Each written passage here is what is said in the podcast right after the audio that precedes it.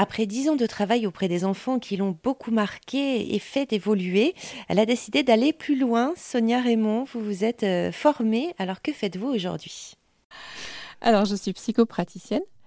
Euh, j'accompagne euh, les femmes, les enfants, adolescents aussi, et les parents. Et pour les accompagner, j'utilise l'hypnose, la PNL, programmation neurolinguistique, et la thérapie systémique. Et je reçois en cabinet où euh, j'interviens également en collège et lycée auprès des adolescents et dans des lieux euh, comme des centres socioculturels ou des médiathèques pour recevoir euh, les parents entre eux et les enfants ou que les adolescents, voilà, pour proposer des ateliers ou des moments de partage et d'échange. Alors, alors ça va être en état de conscience élargi ou pas forcément?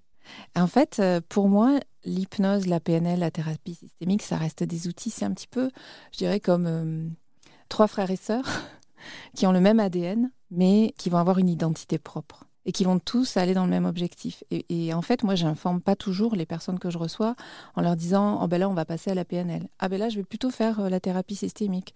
Ben là, je vais plutôt faire de l'hypnose parce que l'hypnose, ça peut aussi bien être un état de conscience modifié avec euh, des états physiques proches du sommeil, hein, même si c'est pas du sommeil. Mais ça peut aussi être en conversationnel, l'hypnose. L'hypnose, c'est une méthode de communication qui va amener la personne à accéder à son inconscient. Mais je peux très bien parler à une personne, elle me regarde, elle a les yeux ouverts en échange et elle est déjà en état d'hypnose. Et la PNL, ça va être également une méthode de communication qui va aider la personne à trouver... Euh, euh, alors je dis souvent c'est un entonnoir, on met tout dedans et puis on en extrait l'essence hein, pour trouver ce qui nous guide en fait dans la vie, ce qui nous anime, euh, trouver ses valeurs fortes pour pouvoir enclencher ce qu'on a envie d'enclencher de nouveau à un moment donné précis de notre vie. Et alors la thérapie systémique, ça va être la thérapie des liens donc là, je vais m'intéresser plus sur la relation entre les personnes. Mais ça ne veut pas dire que je vais recevoir deux personnes ou trois en même temps. Je peux très bien recevoir une personne en individuel et m'intéresser sur sa relation à l'autre.